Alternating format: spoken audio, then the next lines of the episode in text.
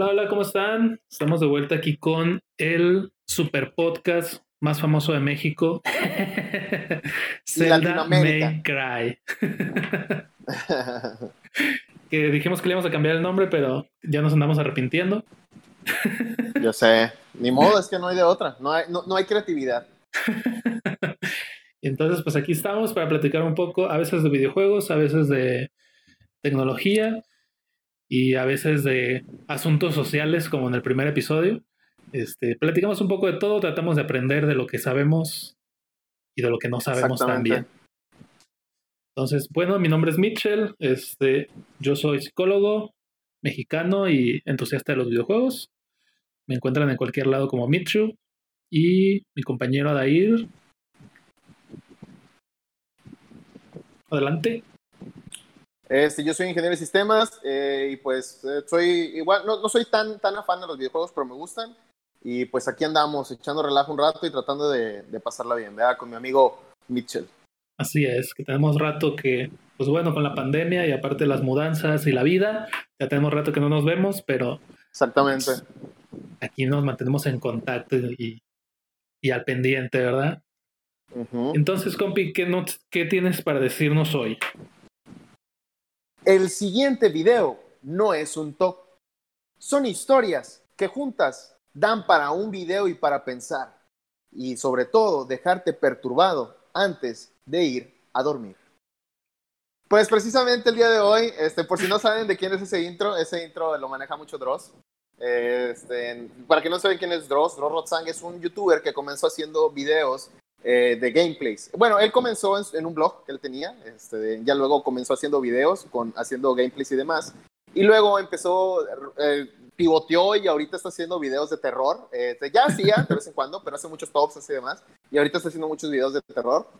Y eh, el día de hoy prácticamente el tema que queríamos tocar o que queríamos hablar es sobre experiencias que hemos tenido o experiencias que hemos escuchado con los videojuegos. Mucha gente piensa que realmente los videojuegos simplemente son una manera de perder el tiempo, porque la gente lo piensa. No digo que no, porque pero si nos podemos un poco, vamos a ponerlo así, estrictos con esa palabra, realmente pudiéramos perder tiempo en lo que sea. O sea, realmente este, en cualquier cosa, que, cualquier actividad que tú estés haciendo, puedes perder tiempo con ella, estoy prácticamente seguro entonces, entonces, en este caso vamos a hablar eh, sobre esas experiencias que han tenido, los, que nos han dado los videojuegos, que hemos aprendido y también pues alguna que otra nota. Entonces, ¿qué te parece si empezamos con las notas, amigo, antes de, entrar a la carnita de, de este podcast?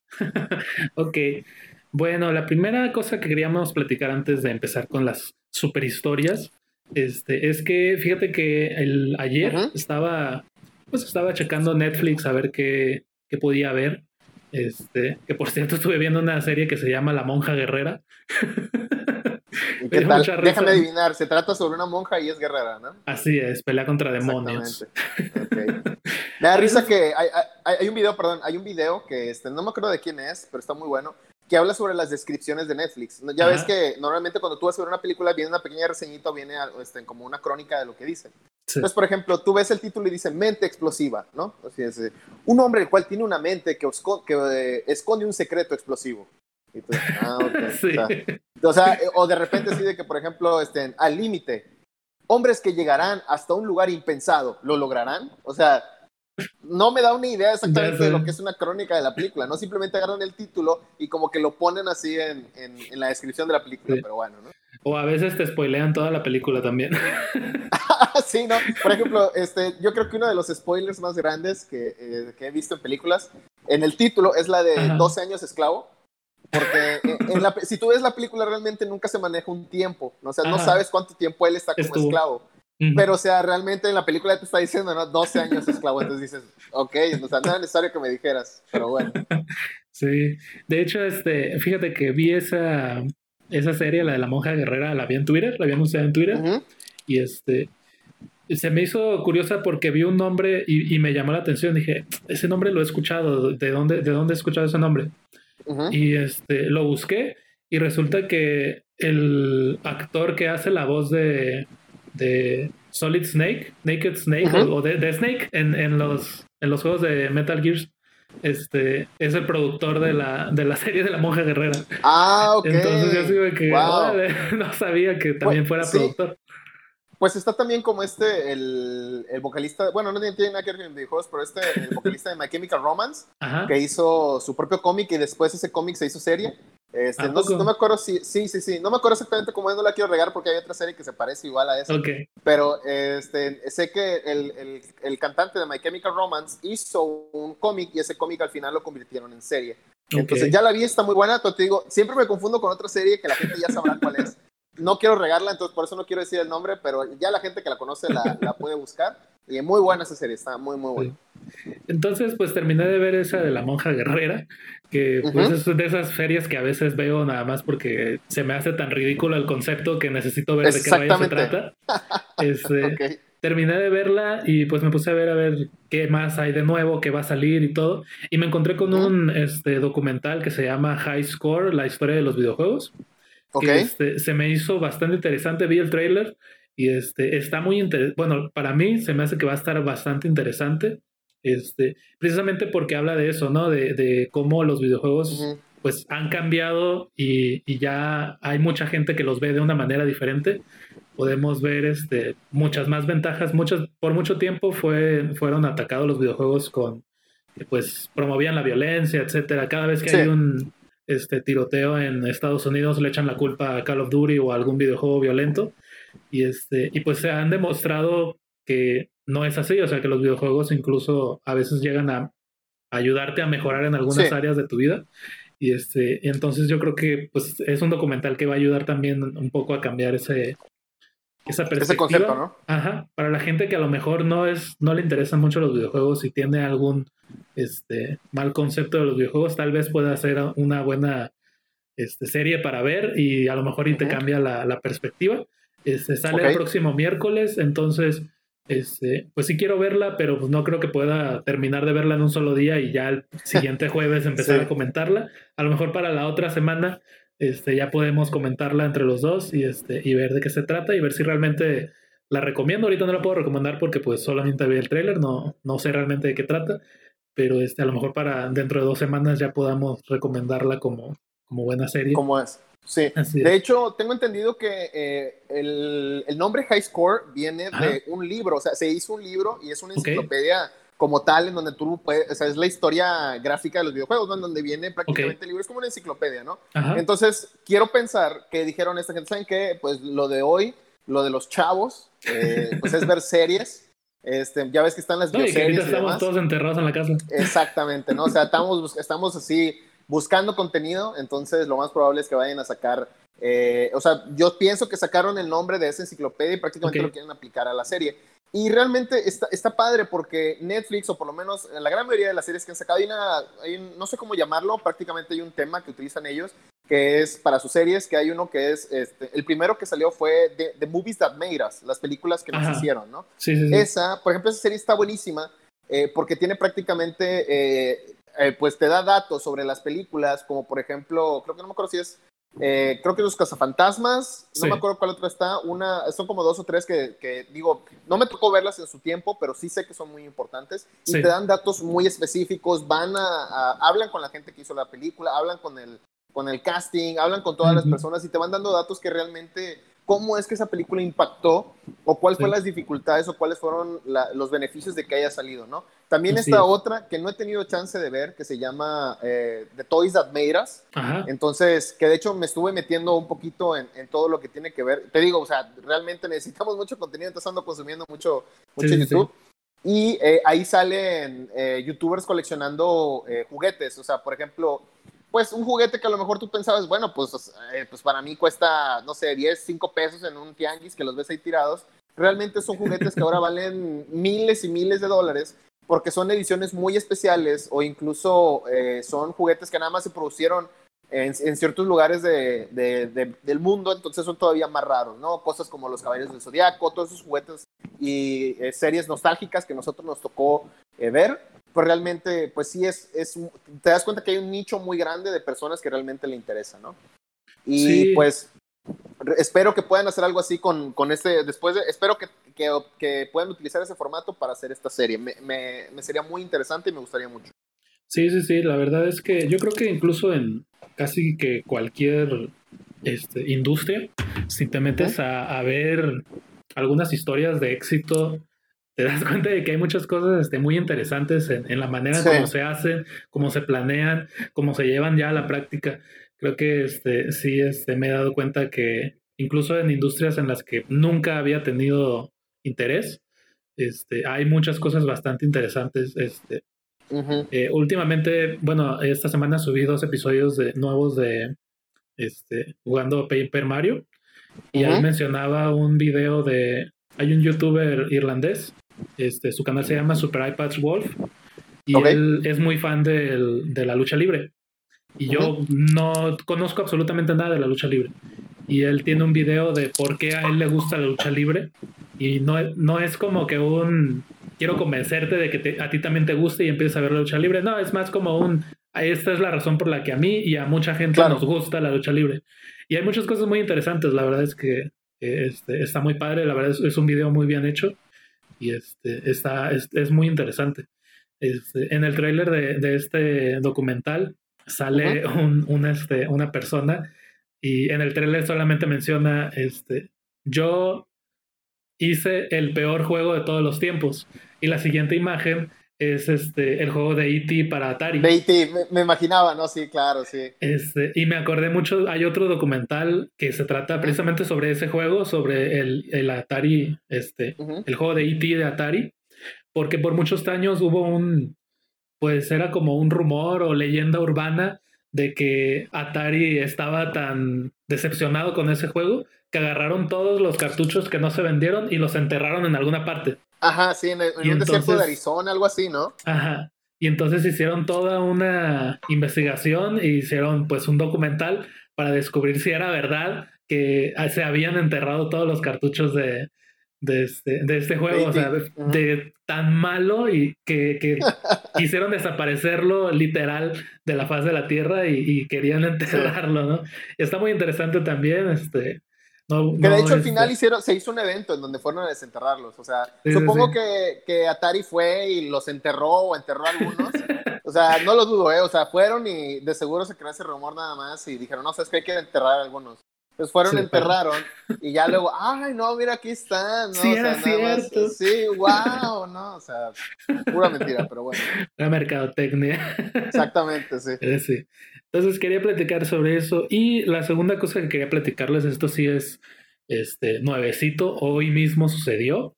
Este, Bueno, Epic Games eh, ellos son dueños, es la empresa este, que es dueña de, pues el juego yo creo más popular ahorita de todos los, o de todos los tiempos, Fortnite. Este, Super Fortnite. Que lo puedes jugar creo ya en prácticamente cualquier plataforma, está en todas las consolas, eh, cualquier PC te lo corre casi, o sea, no es un juego muy exigente. Y este, también está para Android y para Apple. Eh, de este último es el que quería pues platicar un poco. Lo que sucede es que Apple, eh, yo siempre he dicho lo mismo, no tengo nada en contra de sus productos, sé que son buenos productos, son productos de calidad y funcionan y, o sea, son buenos productos. Pero sí siempre he estado en contra de las políticas y las prácticas de la empresa, de, lo que es Apple. Eh, ahorita, de hecho, sí, en Estados Unidos, pues hay una gran lucha con este, pues temas de privacidad y muchas cosas. Hubo audiencias con pues todos los grandes empresarios de Amazon, Facebook, eh, Google y, Apple. Entonces están ahorita muy como que la lupa la tienen puesta encima, viendo cómo están manejando la información, etcétera.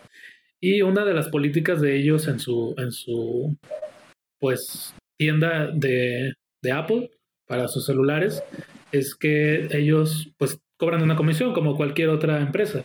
El asunto es que Apple creo que, me imagino, tiene la comisión más alta en el mercado. Ellos cobran, si no me equivoco, el 30% de comisión de todas las, las ganancias que... Yo sabía que, sí era alta la comisión, pero no sabía que tanto. 30%, o sea, es, es, muchísimo dinero que, que se va ahí. Demasiado.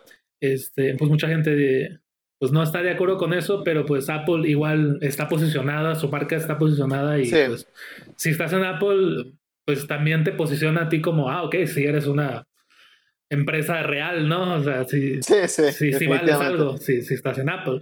Entonces todo el mundo necesita estar en Apple y pues no tienes de otra más que pues aceptar ese 30% de fuga, como quien dice que se te va a ir de, de, de todas tus ganancias. Exacto. Este, obviamente Epic, Epic Games también está en Apple y Fortnite también está disponible en Apple. Y Fortnite, pues más que nada, o sea, es gratis, tú puedes jugar gratis, pero todo lo que es este los skins que les llaman, que pues es cosmético, todo eso cuesta dinero. Este, entonces, pues tú pagas, no sé, 50 pesos y con eso te puedes comprar una gorra o una mochila o una playera para tu personaje en el juego, ¿no? Este, entonces, una de las políticas de Apple es, pues, es que todas esas compras pues vayan, sean a través de Apple, porque pues estás en mi plataforma, yo necesito, o sea, yo cobro y te, y te mando a ti lo que a ti te toca, ¿no? Este, pero Epic Games hoy, si no me equivoco, hoy fue todo, pasó todo hoy mismo. Eh, lanzaron dentro de la aplicación, tú dabas clic en comprar y te llevaba no a las tiendas de Apple, sino a una tienda de Epic, en la que podías comprar los mismos productos con como el 20% de descuento. Ok. Y el problema no era el descuento, el problema era que ya se estaba, te mandaba ya no a Apple, sino lo hacías a través de, Epic Games. Entonces era como que estabas. Epic Games estaba como que esquivando. Exacto, estaba como que esquivando esa. Matando esa comisión. Ajá. Para entonces sí recibir todo ellos y al mismo tiempo cobrarle menos a los usuarios. Pues obviamente, pues todo el mundo estaba súper feliz, pues más barato, pues súper bien. Empezaron a comprar, ¿no? Eh, pero pues sí, mucha gente dijo así como que, pero esto creo que está violando las políticas de Apple. Vamos a ver qué sucede, si realmente pues esas políticas son para todos o son nada más para algunos, o si van a querer perder a Fortnite, que o sea es, yo creo, la aplicación más descargada. No sé, ¿verdad? Pero es uno de los juegos pues más populares del mundo. Sí.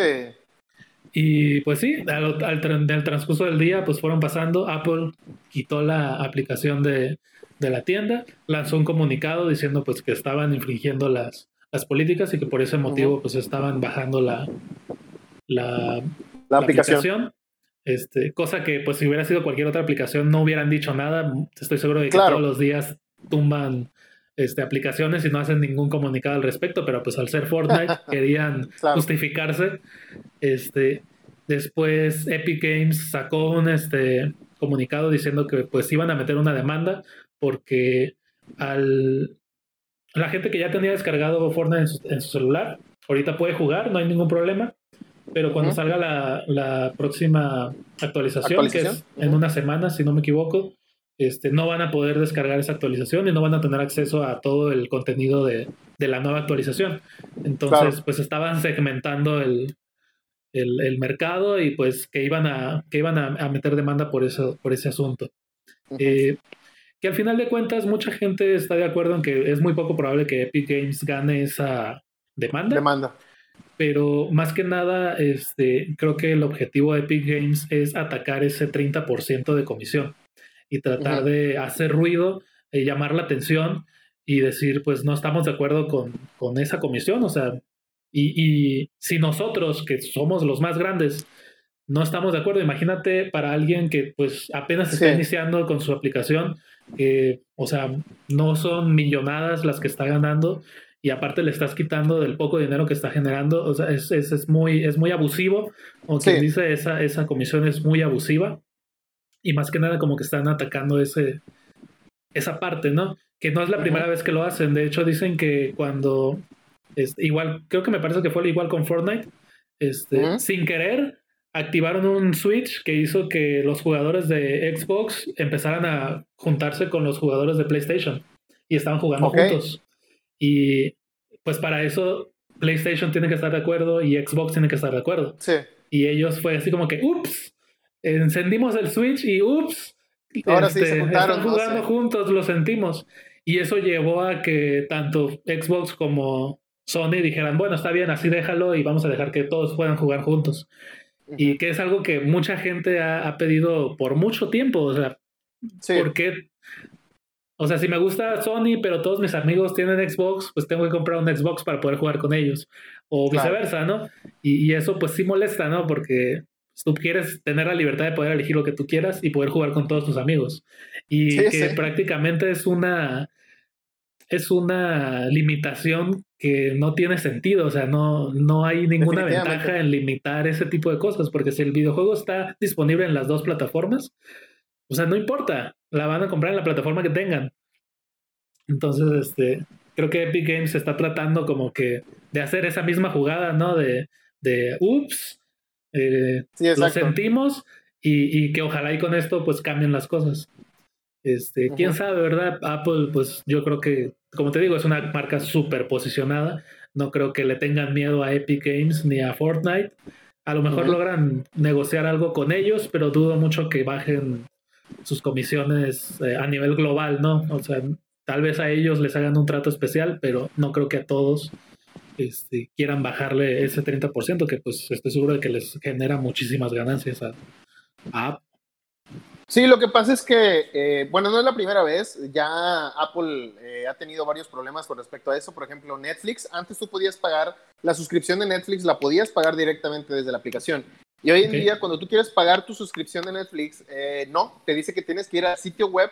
Este, ellos no quisieron como que meterse en problemas ni nada, porque también es, es, una, es un arma de dos filos. O sea, lo padre de la plataforma de Apple es que, bueno, se supone que ellos eh, cobran y demás por, por subir tu aplicación porque se supone que hay gente depurando esas aplicaciones, ¿no? Hay gente que la revisan, checan, que cumpla con las imágenes. Por ejemplo, de hecho ha, habido problemas porque muchos eh, desarrolladores a veces una, una, aplicación muy buena y por X o Y ya no le pueden dar soporte, ya no pueden este, estarla actualizando constantemente.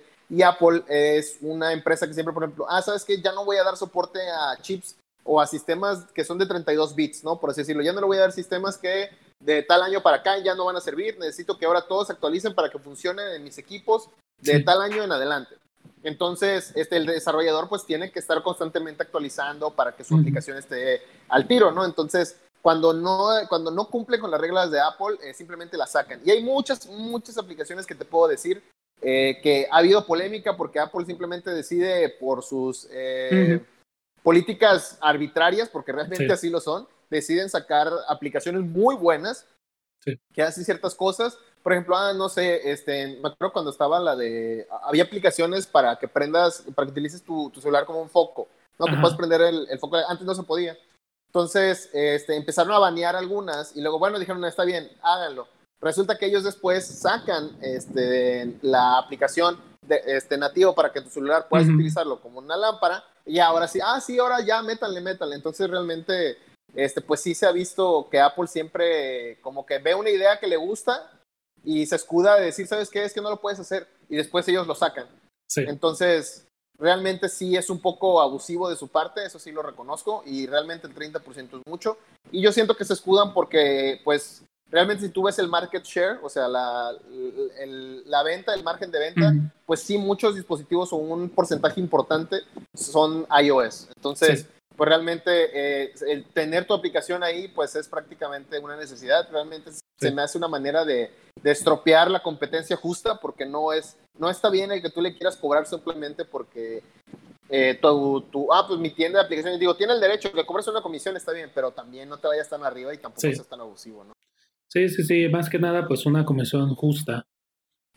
Aunque realmente, pues igual. Porque al fin de cuentas, sí, tienes razón, sí tienen un número importante de dispositivos en, en, el mercado, pero no son la mayoría. Estoy seguro de que hay muchísimos más dispositivos Android que iOS. sí. Este, pero sí están posicionados como una marca pues de altura, ¿no? Que te da cierto estatus o lo que tú quieras. Y, este, y por eso es que pues se dan el lujo de, de tener este tipo de políticas o de actitudes para con sus Sí, lo que pasa es este que también eh, se jactan de, por ejemplo, no sé si te ha tocado alguna vez de que, ah, es que subieron una aplicación falsa de Gmail. Entonces mucha gente la descarga en, Android. Ah, es que no sé cuántos usuarios les robaron sus contraseñas.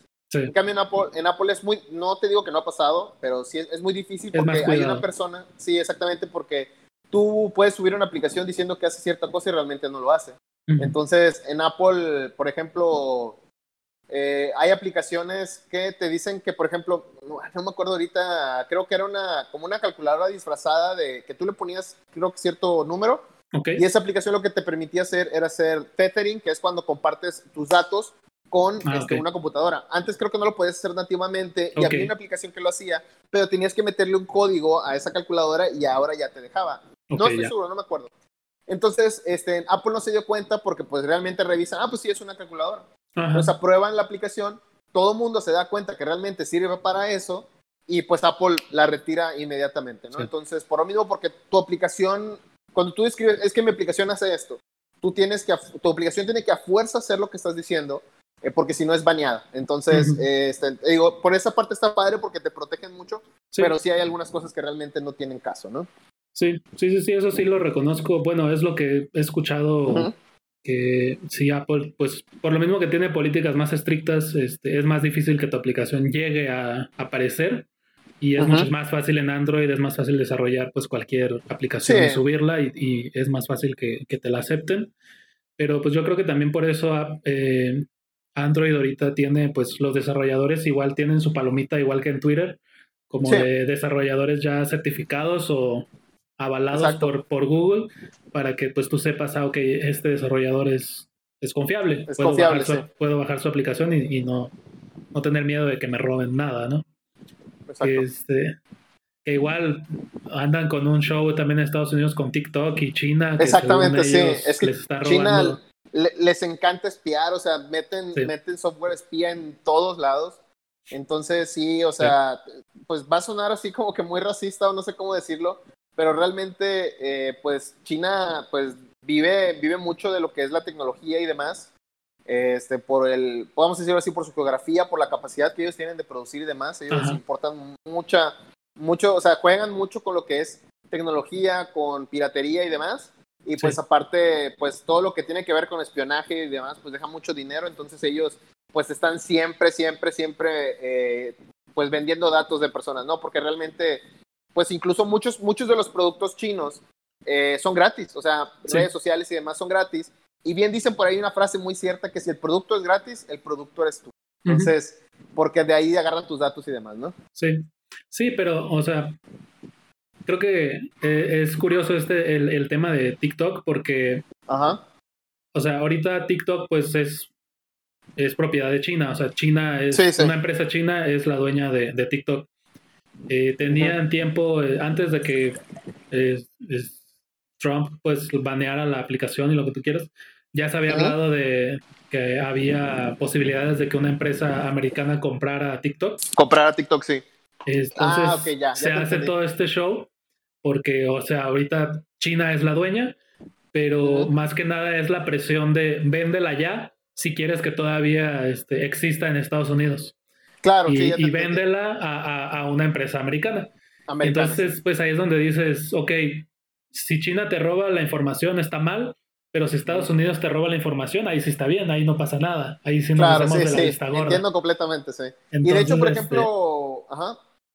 Digo, a lo mejor pudieran tener este algunas, no sé, preocupaciones de seguridad nacional, lo que tú quieras, pero creo que no es la manera, eh, si quieres tener un buen trato con China, que hoy en día es una superpotencia económica e industrial, o sea, todo viene de ahí. Y este, te pones a pelear así con una de las empresas más grandes de China, eh, creo que te haces más daño que bien. Pero pues Trump sabemos que su política siempre ha sido de división, de racismo y de Estados Unidos es el bueno y, no, me voy a poner este, duro con todos. En, su momento, cuando la primera elección pues, fue contra México, y ahorita ya se calmó con nosotros y pues está yendo contra China. Y más que nada yo creo porque también quiere el voto latino de Estados Unidos. Que incluso sí lo consiguió, de, muchas personas sí lo consiguieron. A pesar ah, de, de, las cosas que decía, supe de un caso de un soldado que él votó por Trump y porque él decía, pues es que nosotros no nos van a hacer nada, yo soy soldado, yo peleé por este país, nosotros somos legales aquí. Y deportaron a su, a su esposa. Y él no, no, lo podía creer. Porque decía, o sea, yo voté por Trump, pensé, que, pensé que estaba seguro. O sea, y nada. Y nada. sí, pero este, yo pienso que Estados Unidos está correcto, está bien este, son lo mejor, denme la visa y ya después hablamos. Entonces, este, ya después de que me den la visa ya doy mi opinión. ¿Qué te parece? muy bien, muy bien. pues sí, como tú dices, o sea, si es gratis, el productor es tú y pues está Facebook, está Instagram, está WhatsApp. Aquí en México creo que no tenemos ninguna aplicaciones así a ese nivel, ¿verdad? Ni de ni de comunicación, ni de, o sea, ni redes sociales, ni nada. Creo que México no, se ha metido en mm. ese tipo de cosas. Eh, ha habido algunos intentos, este, realmente ahorita no se me vienen a la mente, pero sé que ha habido algunos intentos de, aplicaciones así como que a nivel global, pero pues realmente, te digo, sé que debe haber alguna, no se me viene alguna a la mente en este momento, pero este, por ejemplo, recuerdo alguna aplicación, no me acuerdo exactamente el nombre, pero era una aplicación de video. Y era de un gamer, no me acuerdo ahorita el nombre, pero él trabajó, no me acuerdo si en Atomics o en qué revista. Y recuerdo que él estaba trabajando en una aplicación este, con, de video, muy buena, se, veía muy buena. La verdad ya no supe qué pasó, no sé si la creo que sí la sacó, pero no pegó, pero como quiera sí, era, era buen proyecto. Y este, son de las que recuerdo, pero sí, sí ha habido como, sí ha habido algunas nada más que no han tenido tanto auge, ¿no? Sí, es un mercado muy, muy competitivo y muy saturado también. Sí. Pues por ejemplo, Rappi, Rappi no es mexicana, pero es colombiana. Tengo entendido que Rappi es colombiana. Entonces, este, no te digo, no me creas mucho, pero tengo entendido que sí, Rappi nació en Colombia y por Rappi se está, uf, o sea, sin duda es una de las, creo que de hecho, no sé si en Estados Unidos hay Rappi, creo que no hay. Entonces, este, entonces, eh, pues digo, ese es un ejemplo de aplicaciones de Latinoamérica que sin duda se este, están pegando, ¿no? Sí. Sí, también lo, preguntaba porque me acordé que en China tienen una aplicación que es como que la competencia o la sustitución de WhatsApp, que es WeChat, que pues es completamente China. Y, este, y ese es otro problema creo que, se está enfrentando. WeChat y, ¿Cómo se llama la otra? No, pero Line es coreana, ¿no? ¿O de dónde es Line? Creo que sí, creo que sí, creo ah, que es coreana. me, estoy confundiendo, entonces olvídalo. Sí, WeChat es China y ese es otro problema con el que se está enfrentando Apple porque pues si se aprueban todas estas leyes y todo este show, a Apple también le van a prohibir que tenga aplicaciones chinas en, iOS. Entonces, aunque vendas tu producto, eh, tu iPhone en China, no, no se va a poder instalar la, aplicación de WeChat. Y, y, WeChat, el, y creo que hicieron unas encuestas y el 95% de las personas dijo que si WeChat no estaba disponible en iPhone, se van a cambiar de celular.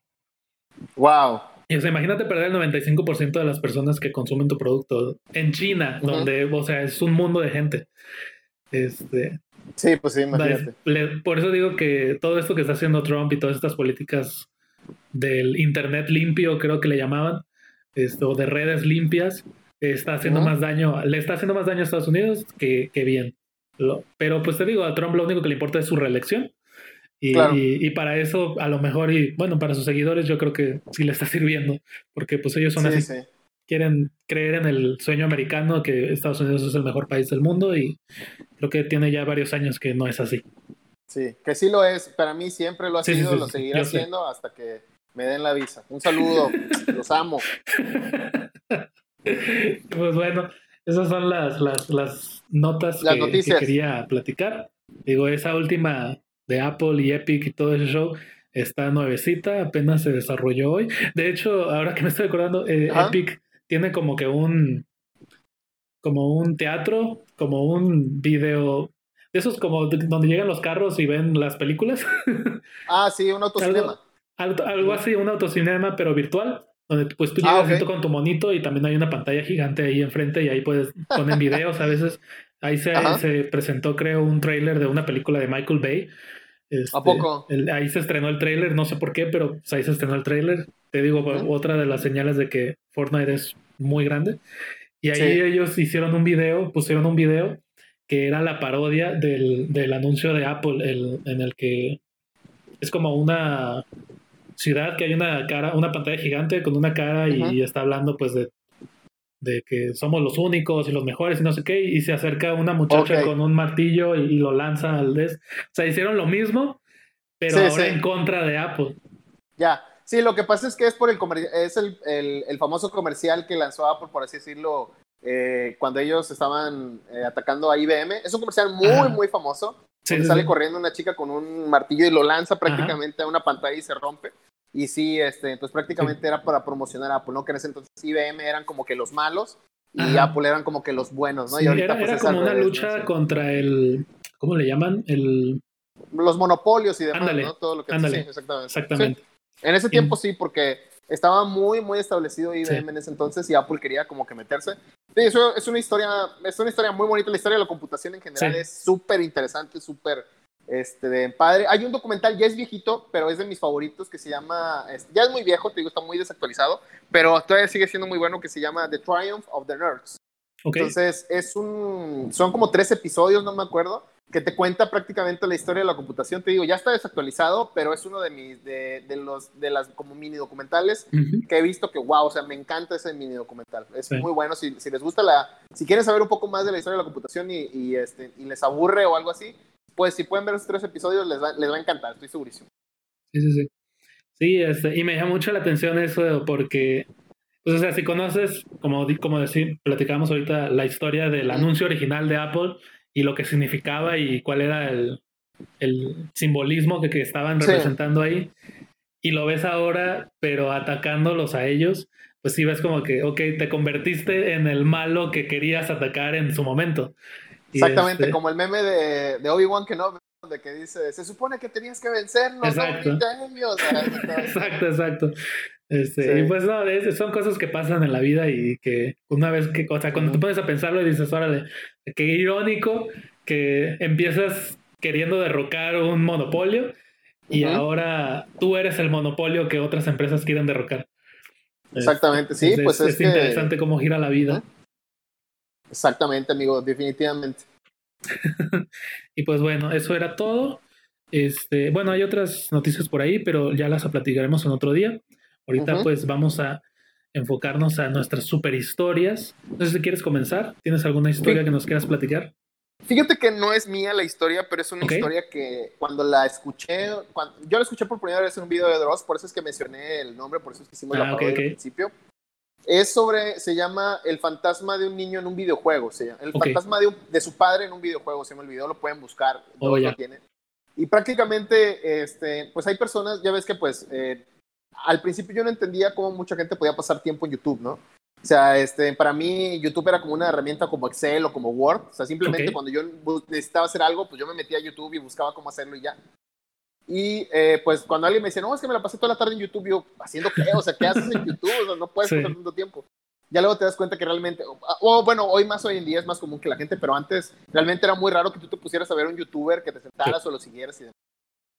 Y eh, hay una historia que cuenta un chavo que, bueno, Dross sacó la narración. Y resulta que hay un video, no me acuerdo de quién, que sacó de que explicaba que los juegos pueden llegar a ser una experiencia incluso hasta espiritual, ¿no? O sea, de, tan fuerte que, que, un videojuego puede eh, tocar fibras sensibles en ti. Okay. Entonces, esta, esta persona cuenta que eh, cuando era niño, su papá le compró el primer Xbox, el, el que era así, el, el cuadrito, el, bueno, cuadrote. Sí, era un cuadro, Y, y, dice que este, compraron un juego que no me acuerdo cómo se, cómo se llamaba el juego, pero era uno de carros. Okay. Entonces, este, su papá y él siempre jugaban, siempre jugaban. Y eh, pues desgraciadamente el papá del niño fallece. ¿no? Entonces, este, pues el niño, cuando fallece, creo que tenía, no me acuerdo si, si ocho años, algo así. Y pues el niño decía, ¿sabes qué? Este, pues ya no, ya no quiero jugarlo porque me trae malos recuerdos, porque me recuerda a mi papá cuando jugábamos y ya no lo quiero jugar. Entonces guarda el Xbox, lo deja ahí y eh, empieza, pues pasan los años y después de 10 años, más o menos, eh, pues él ya ha hecho un adolescente, casi un adulto, eh, pues em, empieza buscando entre sus cosas y encuentra la Xbox. Ok. Entonces, eh, conecta el Xbox a la tele, lo conecta otra vez y el disco que estaba dentro del Xbox era el disco de, de, carros. Era como que eh, algo de Racing Challenge, no me acuerdo algo okay, así. El punto es que lo prende, se pone a jugar y empieza la carrera y resulta que ve un carro fantasma. ¿A qué me refiero con esto? Lo que pasa es que el juego, al parecer, tenía una, una función que registraba eh, el último récord de la persona que había jugado, este, que, había superado un récord, ¿no? La última vez. Como la vuelta más rápida. exactamente, el auto se movía exactamente como se movió la persona o como jugó la persona la última vez que rompió el récord. Okay. Entonces, la última persona que tenía un récord registrado en ese Xbox era el papá fallecido del niño. Oh. Entonces, entonces prácticamente se movía igual como el papá cuando jugó, cuando, la última vez que jugó, entonces el niño, bueno, el, el, adolescente, se pone a jugar, se pone a jugar, se pone a jugar. y empieza a lo, la cuento y hasta me emociona, la verdad es una historia así de que pues, te, causa un nudo de la garganta. Sí, sí, sí. Entonces el, el niño, el, el, chavo, perdón, empieza a jugar, empieza a jugar, empieza a jugar y empieza a alcanzar al carro, o sea, empieza a mejorar tanto que empieza a alcanzarlo. Y este, al momento que empieza a, a jugar, este, y a punto de ganarle, casi, casi ya de ganarle, el, el chavo, antes de, de ganarle, frena de golpe dejando que gane el carro de su papá. El fantasma, ajá. El fantasma. ¿Por qué? Porque si le ganaba, iba a borrar el juego de su papá. Oh, pues sí, ok. Entonces, por eso él decía, ¿cómo se llama? Este, él, o sea, él, su usuario de YouTube no tenía comentarios, no tenía videos, no tenía nada. Y el único comentario que había era ese puesto en un video de hablar sobre experiencias espirituales de un videojuego, ¿no? Entonces, yo cuando escuché esa historia por primera vez, se me hizo un nudo de la garganta así. Sí, está cañón, porque es como, eh, o sea, es el último recuerdo de, de, cuando jugaba con su papá. Exactamente, o sea, y prácticamente por eso él decía, este, cuando jugando un Xbox me, me encontré con un fantasma literalmente. Entonces, eh, pues realmente para mí me conmovió esa historia y decir, wow, o sea, ¿cómo es posible de que él este, pueda tener un recuerdo tan bonito y ver cómo es que el juego incluso, este, porque hace las mismas vueltas que su papá y todo hizo cuando estaba vivo. Y ahí es cuando te das cuenta y dices, o sea, wow, o sea, realmente puedes tener muchas experiencias muy enriquecedoras, muy bonitas jugando videojuegos. Entonces yo cuando leí esa historia dije, no, definitivamente no soy el único loco que, que tiene historias bonitas o tiene historias padres jugando este tipo de cosas, ¿no? Sí, sí, sí. Este, yo creo que los videojuegos, sobre todo cuando. Bueno, siempre lo fueron. O sea, yo tengo muchas memorias de jugando con mis primos, con mis amigos. Este, recuerdo mucho, pues, esos momentos, ¿no? De, de, de unión. De, ajá, de juntarse todos, jugar, divertirse, a veces pelearse con el Mario Party, ah, ¿verdad? Pero este, Era, era, era muy divertido. Y yo creo que incluso, y ahora que pues ya los juegos son en línea, o sea, el, potencial es infinito de cuánta persona puedes conocer. Este, y hay muchas historias, he visto este, muchas historias en las que, por ejemplo, en el Xbox este, original o en el Xbox 360, eh, pues Halo es de los juegos que fueron más este, famosos, sobre todo su multijugador. Y ahora que sale la Halo Collection y pues puedes transferir tus datos este, y puedes volver a jugar Halo. Ok, no este, Y puedes volver a jugar en línea. Este, la gente se conecta y ve los nombres de sus amigos con los que jugaba pues hace 10, 15 años. Y ve ahí que dice última vez conectado hace 10, 15 años. Y, es como que. Sí, o sí. O sea, ¿qué pasó, no? ¿Por qué nos separamos? ¿Por qué dejamos de, de platicar? ¿Por qué dejamos de jugar juntos? Y este, pues sí. te, entra un, un, sentimiento pues de nostalgia, ¿no? Y de, de reflexión de a dónde, o sea, ¿por qué seguí adelante? ¿Por qué no seguí en contacto? Sí, no, y, hay, una, hay una frase, no sé quién la dijo, se, le ha escuchado mucho al comediante de Franco Escamilla, Ajá. pero hay una frase que él, que él maneja que dice, hubo una última vez en que no te diste cuenta, quién sabe cuándo fue, esa última vez que te juntaste con tus amigos de niño. O esa última vez que te juntaste con tus mejores amigos y dijiste, no, nos vemos mañana. Y ya no se volvieron a juntar. Y ya no se pudo. Exactamente. O esa última vez que jugaste con alguien y dijiste, ¿sabes qué? Este, Oye, no, pues mañana nos juntábamos para, para terminar de jugar o algo. Y ya, simplemente no pasó. Entonces, ¿cómo es? Te das cuenta que realmente, wow, o sea, te pones a recordar y, y, este, y sin duda eh, pues te, te, gana el sentimiento, ¿no? No sé si tú tengas alguna historia que quisieras compartir o... Eh, pues mira, yo no, no es una historia así este, específica, más bien como a grandes rasgos. Sí, claro. Eh, yo siempre jugué desde, desde muy pequeño, este, tuve el, Nintendo, el, el, primero, el, NES. Ah, ok. Este, tuve varios juegos, ahí jugué Punch Out, cuando todavía salía Mike Tyson, porque ya después, pues con los escándalos lo quitaron. Lo, quitaron, sí. Tenía, de hecho, lo, tengo guardado, bueno, está en casa de mis papás, este, el, Nintendo. Eh, y he tenido todas las consolas de Nintendo menos el Super Nintendo. Porque el Super Nintendo lo tenía un primo, entonces el Super Nintendo lo jugaba con él, el Nintendo lo jugaba conmigo, el Nintendo 64 lo jugaba conmigo, después el GameCube, después este, el Wii, después el Wii U y ahora pues el Nintendo Switch. Ah, Este, Entonces, realmente sí me considero muy fan de Nintendo. Sí. Y van a este pensar que Mitchell es rico, ¿no, señores? Mitchell le trabaja, Mitchell se parte el lomo trabajando para que realmente puedas tener sus... Que pueden pensar, ah, este tiene todas las consolas, y no, señores, hay gente que, que, que se parte el lomo trabajando y todo es el poquito dinero que gana se lo gasta en sus gustos, ¿no? Esa gente que nada más estira la mano para que le den de comer. No, y que, o sea, el Nintendo, ese sí lo guardé porque dije, o sea, esta es una pieza histórica que tengo que mantener, pero ya no tengo, por ejemplo, ni el Nintendo 64 ni el GameCube. Solamente me quedé con el Wii, el Wii U y el Switch. Y el ah, Nintendo que pues está guardado, ¿verdad? Sí. Este, y toda la vida pues he jugado. Yo creo que cuando mis papás me compraron el primer Nintendo, pues dijeron, pues es para niños, o sea, cuando crezca se le va a quitar, pero nunca se me ha quitado. este, y yo creo que mucha gente, o sea, pudiera pues, observar a un muchacho de 30 años, 28 años, 29 años, incluso 40 años, y decir, ¿por qué sigues jugando videojuegos? O sea, eso es, es para niños, o sea, ¿qué estás haciendo jugando videojuegos? Y creo que es difícil para una persona que no creció jugando entender este por qué es que se vuelven tan importantes los videojuegos este, para ti. Creo que una parte muy importante, hoy en día pues los juegos son muy narrativos, son prácticamente películas sí. y, incluso tocan temas de maneras que películas no pueden hacerlo, series no pueden hacerlo, solamente los videojuegos pueden tomar, tocar esos temas de esa manera. Exacto, sí, más que nada, bueno, me, gustaría comentar porque los videojuegos te hacen parte realmente de... Exacto. De, o sea, lo han intentado, por ejemplo, con esta película, la de, este, de, ah, ¿cómo se llama? La de Black Mirror, Black Mirror, Bandersnatch. Intentaron hacerlo porque más interactiva, pero realmente no te sientes como parte de la historia, simplemente sientes que puedes controlar las cosas.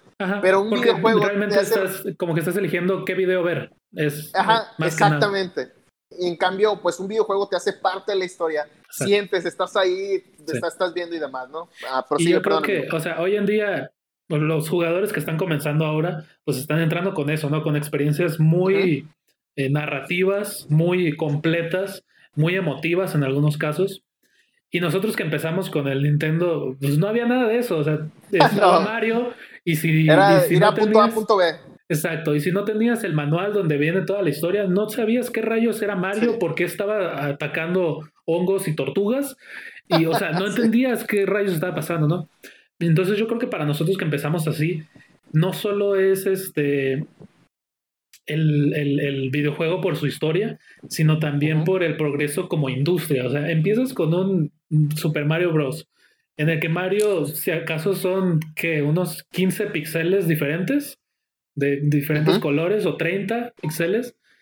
Te vas al Super Nintendo, donde Mario ya tiene muchísimos más píxeles, ya puedes ver un poco más definido qué rayos es Mario. sí, que de hecho. Tiene bigote.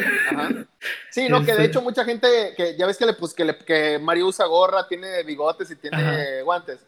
Porque pues obviamente antes era más fácil, este, simplemente, ah, pues tiene guantes, pues en lugar de hacerle dedos, pues simplemente ponemos la mano en, blanco, no toda de blanco. el cabello, pues de hacerle el cabello, simplemente le ponemos gorra y ya listo. Que ahí así era más fácil animarlo, ¿no? Sí, sí, sí. Y entonces vas viendo ese, ese avance, ¿no? De, de, la tecnología que al mismo tiempo, este, al mismo tiempo que te interesas en los videojuegos, empiezas a interesarte en la tecnología, porque dices, ah, ¿cómo pasamos de esto a, esto? O sea, ¿cómo es que ahora tenemos tantos píxeles?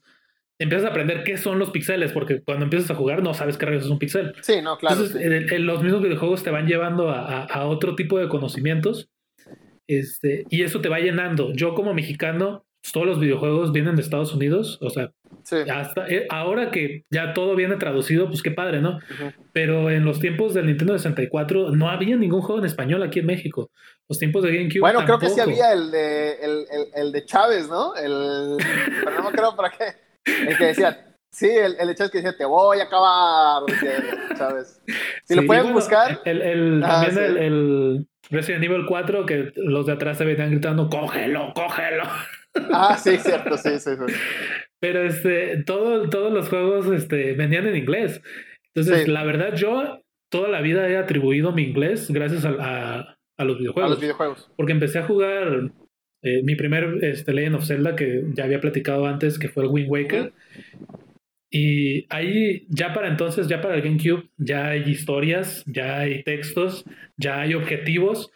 Y si no entiendes de qué rayos te están hablando, no sabes a dónde tienes que ir. Sobre todo en un juego como Wind Waker, que está abierto, está, está lleno de, del mar y hay un montón de este, islas, no tienes idea de dónde rayos tienes que ir. Y yo me acuerdo a este, leer algo y decir, no sé qué rayos me están diciendo, necesito irme por... Y me bajaba las escaleras a buscar mi, mi diccionario, inglés-español y me regresaba y, y, así fue como fui aprendiendo el inglés. Porque necesitaba saber hacia dónde tenía que ir en el juego. Esa historia no me la sabía, amigo, fíjate. Sí, y, y, a lo mejor alguien, te digo, alguien que nunca ha jugado los videojuegos dice, ay, ¿qué te importa? Este, el, ¿Por qué te estresas? Por eso. Ajá. Pero, o sea, también pónganse en mi lugar. Era un niño. Mis papás me daban cierta cantidad de dinero para comprar algo cuando íbamos a Estados Unidos y este, lo único que me alcanzaba era para un juego. Entonces, ese era un juego que me iba a durar, no sé, seis meses, un año. No lo podía dejar a medio terminar, tenía que terminarlo, tenía que sacarle todo el juego posible a ese juego porque no iba a haber más. Entonces, este, no podía permitirme el quedarme a medias y pues ya, ya no lo puedo jugar porque ya no sé qué tengo que hacer. No, o sea, tenía que investigar, tenía que buscar y, y así fue como fui aprendiendo el, el inglés. Este, y, y, este, ya después, ya después de eso, pues fue viendo videos en, en YouTube en inglés y pues, te vas, te vas este, inundando del idioma, ¿no? Pero también estoy seguro de que los videojuegos fue lo que me llevó a, interesarme por la tecnología. Hoy en día pues tengo un negocio de, armado de computadoras y estoy seguro de que los videojuegos tuvieron mucho que ver en mi interés por la tecnología, por saber armar una computadora, por saber manejar o cambiarle la contraseña a una red Wi-Fi. Este, El mismo negocio me llevó también a aprender a instalar cámaras de video de seguridad. O sea, Sí, y, claro. Y estoy seguro de que la base fue, fue esa, porque empiezas con un videojuego, te digo, con 15 píxeles por personaje, y empiezas a ver cómo avanza la tecnología y no puedes evitar pensar qué está pasando, o sea, sí, ¿qué, está permitiendo que, que, los juegos se vean así? Yo me acuerdo haber visto los primeros juegos del Nintendo 64 y después ver la película de Toy Story. Y lo primero que dije, ah, ¿cuándo una, un videojuego se va a ver tan chido como, como Toy Story? Y hoy en día estamos por encima de eso, Y, y, este, incluso ahorita estamos, o sea, con niveles gráficos muy superiores y te regresas a ver cómo se hacían los juegos del Nintendo original. Y es súper interesante ver cómo lidiaban con las limitaciones, cómo este, hacían la música, cómo, cómo este, ideaban, cómo ahorraban espacio, porque creo que son como 15 megas todos los juegos no se podían pasar de 15 megas, que ahorita dices que son 15 o menos. Sí, no, menos. Este son, e, es, es una, son dos canciones, no tres canciones. Sí, o, sea, es, una, es una, cochinadita. Y ahí es donde aprendí cosas como, por ejemplo, en Super Mario. Este, Hay unas. En el fondo hay arbustos y en el cielo hay nubes. Sí, y es exactamente la misma imagen, pero cambiada de color. Ah, cambia de color, exactamente. Porque de esa manera ahorraban espacio no podían poner dos imágenes diferentes. Y es como dices, o sea, imagínate si en eso tenían que ahorrar, ¿cómo lograron hacer un videojuego completo? O sea, son, cosas que, que, llaman mucho la atención, empiezas a aprender y, y, son muy interesantes. Y por eso es que, por lo menos en, mi vida personal, pues se han vuelto algo muy importante que, que no dejaría, no dejaría de, de, de jugar, de aprender y, y de apreciar lo que, lo que son los videojuegos, porque incluso si los ves simplemente como una forma de arte, que considero que lo son. Este, o sea, las historias que puedes contar, las experiencias que puedes vivir a través de un videojuego, no las puedes vivir a través de ningún otro medio. Sí, definitivamente. Estoy de acuerdo contigo. Fíjate que ahorita me una. Yo era, bueno, todavía, este, ya no lo juego mucho, pero este, antes lo jugaba mucho, antes jugábamos mucho un multiplayer online que se llama Tibia este, que destruyó familias, destruyó este, carreras, destruyó estudios, porque mucha gente era muy clavada este, de tibia, se quedaba horas y horas jugando. Sí, sí, es que realmente era un juego. Yo lo empecé a jugar y, pues al principio sí, era, o sea, de que subir de nivel, eso de que si te mataban se te caían tus cosas, y todo ese, todo este aspecto del multiplayer, de jugar con otras personas y demás, lo hacía súper interesante. Y eh, pues, por ejemplo, digo, regresando, mi hermano es un poquito más clavado en, videojuegos, él, él, sí juega más. Y de hecho, incluso, por ejemplo, tiene amigos, de repente, cuando él estaba pues más chavo, así de repente, así escuchándolo yo que estaba hablando alguien con acento argentino, no, que no sé qué, no sé cuándo, bla, bla, bla. Ahí disculpen mi invitación de argentino. Este, y yo, pues subiendo, ¿no? Y viéndolo, o sea, hablando hacia la nada, jugando Mortal Kombat en ese entonces. Eh, digo, ¿qué haces? No, estoy platicando con mi amigo tal. Le digo, ¿y ese dónde es? No, es que es de Argentina. Y yo, ok. Y luego hace poco me habla, oye, no, le digo, ¿con quién platicas? No, es un amigo de Colombia que conocí en, tal juego, ¿no? Sí. Y yo, o sea, haces amistades, incluso este, por medio del multiplayer. Y te digo, regresando así a, la historia, estábamos jugando tibia. Y este, y me acuerdo que eh, mi hermano, pues de repente mi hermano estando en, no me acuerdo dónde estaba él, pero no, estaba, no estábamos en el mismo lugar físicamente. Y estábamos jugando tibia, nos gustaba mucho pues ir a pasear, de que vamos acá a tal lado, ¿no? Porque pues bueno, para la gente que, que no conozca tibia, imagínense que es como un Mario Bros, pero visto desde arriba. O sea, en lugar de que lo veas así como que horizontal, lo ves desde arriba. Entonces, prácticamente tibia se trata, es un monito que, pues, eh, pues, puedes, hay diferentes, puede ser un caballero, puede ser un mago, puede ser este, de un, eh, eh, ¿cómo se llama? Un paladín, puede ser... Este, es como un mundo de fantasía medieval. Exactamente, es un mundo de fantasía medieval eh, pues con, muy, con gráficos de Mario Bros, por así decirlo, de los primeritos. Sí, básicos. Entonces, este, tienes que ir subiendo de nivel, te pueden matar y demás, no puedes obtener armas más padres y demás, ¿no? etcétera. Y hay, obviamente hay gente más fuerte que tú y hay gente que pues no es tan fuerte que tú, entonces tú los puedes matar, etcétera. Entonces yo me acuerdo que estábamos este, paseando en ese pequeño mundo porque pues hay playas, hay demás, etcétera. Entonces me acuerdo que este, llega una persona y, este, de, y me intenta matar. Era un poquito más fuerte que yo. Entonces mi hermano, mi hermano este, tiene, una, tiene una astucia, mi respeto, él sabe muchas cosas sobre, o sea, sobre ti, porque lleva mucho tiempo jugando. Y dice, espérame, ¿sabes qué? Déjame lo mato. Pum, pum, pum, lo, matamos. No, y, y, nos fue como, nos, no, nos, fue genial porque pues tenía muchas cosas que nosotros queríamos, okay. cosas y fuimos, ¿no? y en eso, este, pues seguimos jugando y vemos que llega otra persona, un amigo de él, este, y nos empieza a matar, era más fuerte. Entonces le digo, ¿sabes qué? Este, mi hermano este, podía aguantar, entonces dijo, ¿sabes qué? Este, déjame traigo mi otro, mi otro personaje que era más fuerte que el que tenía. Entonces me voy y regreso y entre los dos, ¡pum!, lo matamos de volada. y le digo, ¿sabes qué? Se me hace que van a regresar. Le digo, vamos, vámonos ya, este, o sea, en el mundito vamos a un lugar más seguro, ¿no? Y de repente que vamos y ¡pum! se nos acercan dos. o sea, ya vamos así.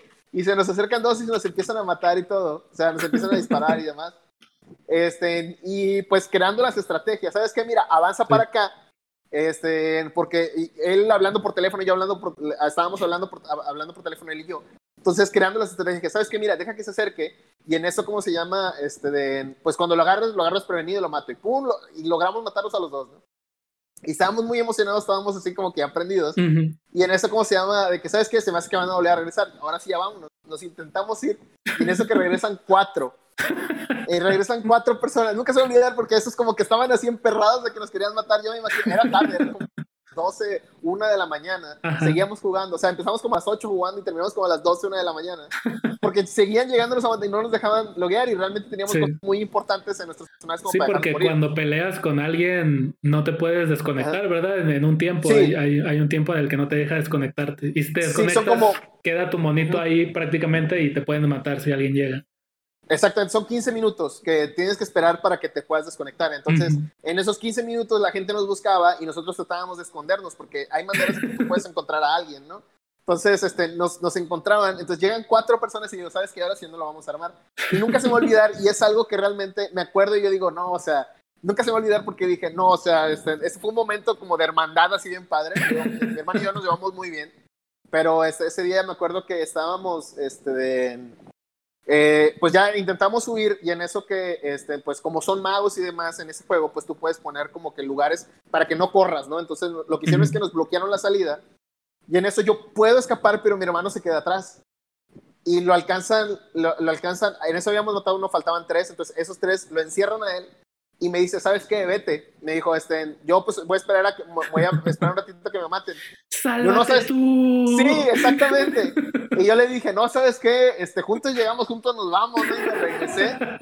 Sí, vato, o sea, yo me sentí así como que muy emocionado, llego, juntos llegamos, juntos nos vamos, llego. y este, ahí pues iniciamos una estrategia, ¿sabes qué? Vamos a atacar al más débil, ¿no? Para que, para que vamos matando de uno por uno. Empezamos matando al más débil y en eso, no sé cómo fue, por pura suerte, pum, lo tumbamos y nomás quedan dos y los dos empiezan a correr porque ya no tenían este, recursos para poder atacarnos. Entonces corrimos y este, empezamos a correr y le digo, ¿sabes qué? Van a regresar otra vez. y, este, y nos fuimos, no, creo que a una isla como un desierto, ¿no? Entonces empezamos a correr en ese desierto. Le digo, ¿sabes qué? Este, vamos a correr en ese desierto porque en, en, lo que nos alcanzan en el desierto, pasan los 15 minutos y, este, y ya podemos este, salir. salir. del juego, ¿no? Porque ya era tarde, ya nos queríamos ir. Sí. Y de hecho ya estábamos dándonos por, ¿sabes que Ya mejor que nos maten, ya vámonos, escondemos nuestras cosas, este, porque puedes esconder tus cosas para que no te las roben, las escondemos en algún lado y, ya que nos maten, ya, porque ya teníamos sueño y ya estábamos cansados, ¿no? Este, entonces ya eran como las 2 de la mañana y seguimos y seguimos y seguimos, este, estábamos comiendo como en un desierto. Y es divertido, o sea, porque la gente ve que, que o sea, si alguien nos hubiera visto, se hubiera acercado y dice, estos locos, ¿qué están haciendo? O sea, ¿por qué están gritando con un jueguito que se ve como Mario Bros y todo tonto, ¿no? Entonces seguimos, nunca se va a olvidar y, este, y en eso que este, le digo, es que solamente viene uno atrás y, y, yo lo podía ver en el mapa, viene uno nada más. Y en eso me dice mi hermano, ¿sabes qué? Me acuerdo que en este desierto puedes llegar por el otro lado, entonces me hace que nos van a emboscar del otro lado. Mm, ya. ¿Sabes qué? Le digo, vamos a regresarnos. ¿Cómo? Le digo, sí, o sea, vamos a, a, ir al lado contrario, que, nos, que ellos vengan por nosotros.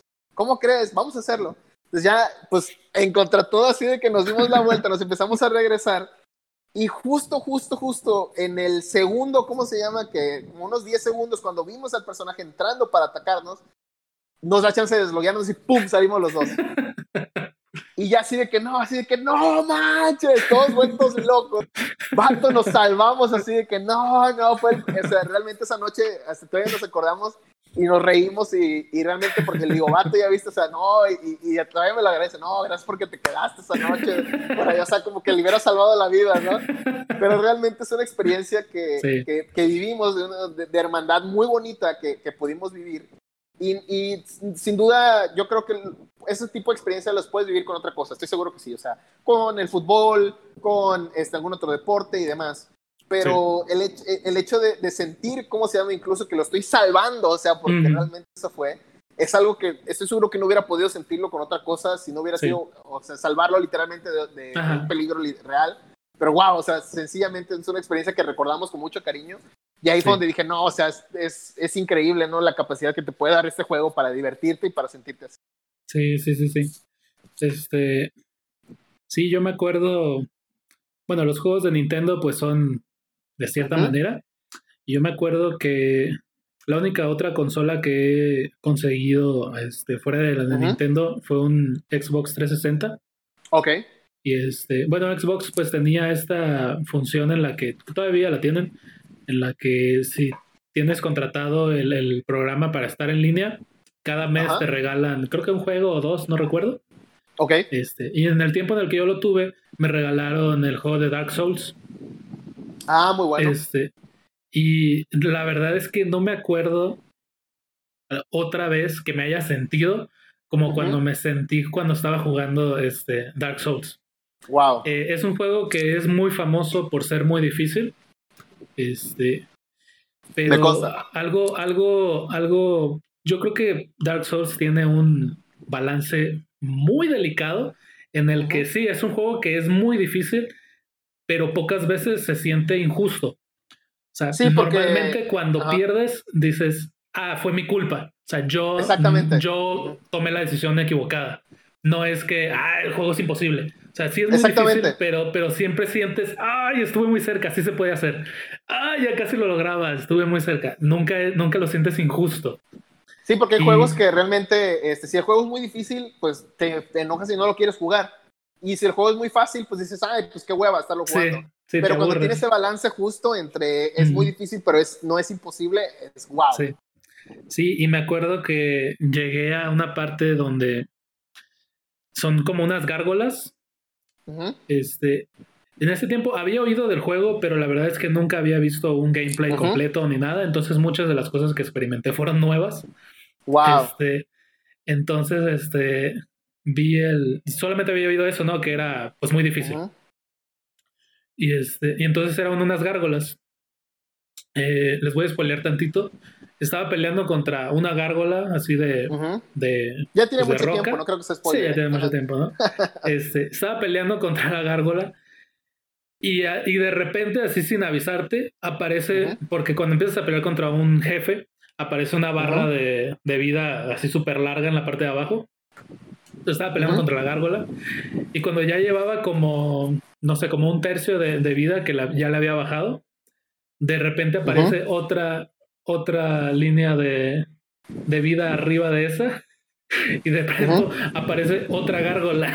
Y yo así como que, ¿qué rayos? o sea, estoy batallando con una y me mandan otra.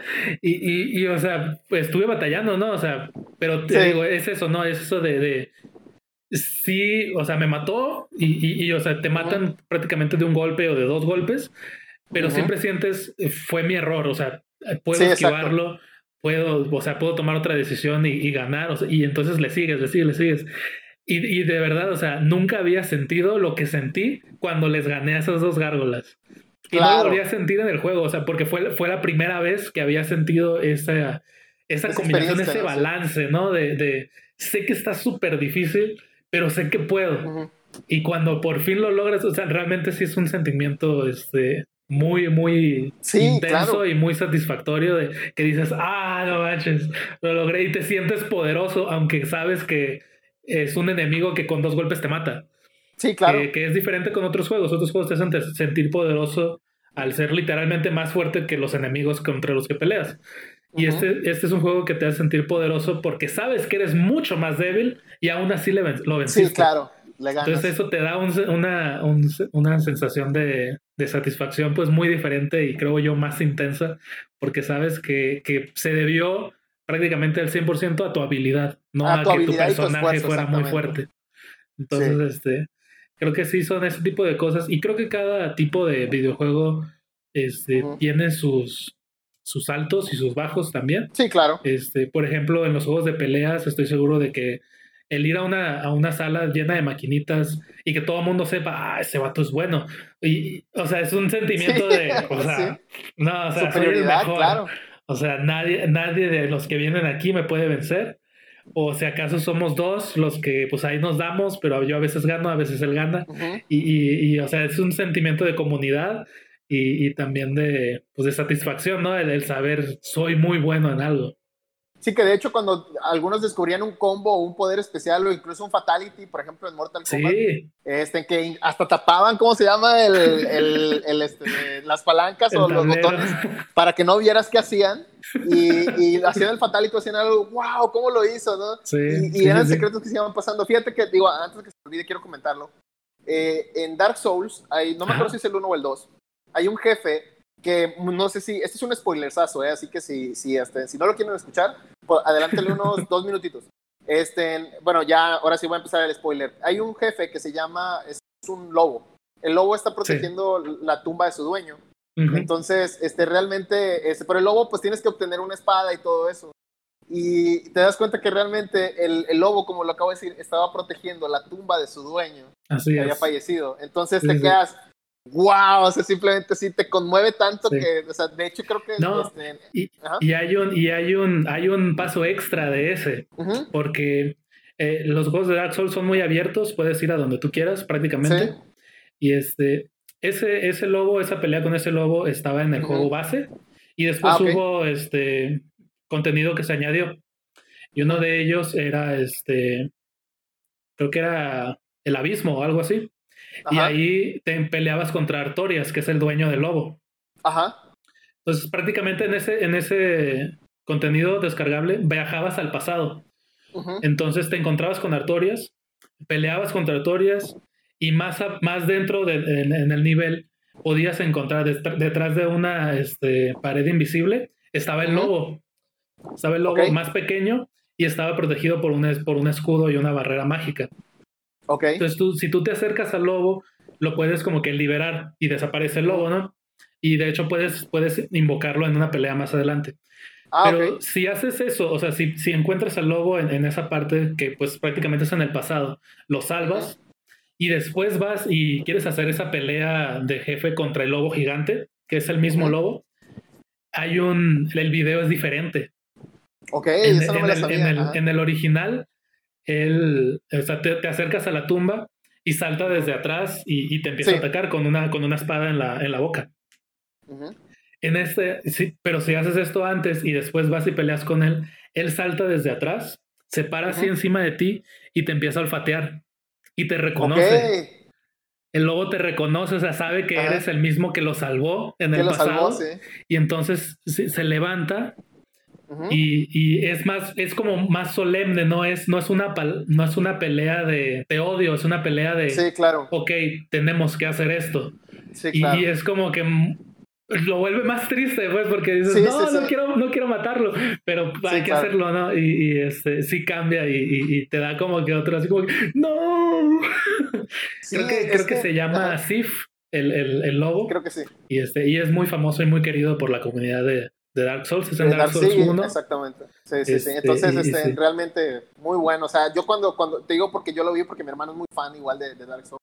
Entonces, digo, yo no he jugado mucho, pero cuando me contó la historia, yo casi me partí en lágrimas, ¿no? O sea, de, dije, ¿cómo puede haber una historia tan bonita en, en, en un videojuego? O sea, dices tú, ¿cómo? O sea, realmente. Y es un juego que, y es un juego que, del que muy difícilmente tú ves la historia jugando.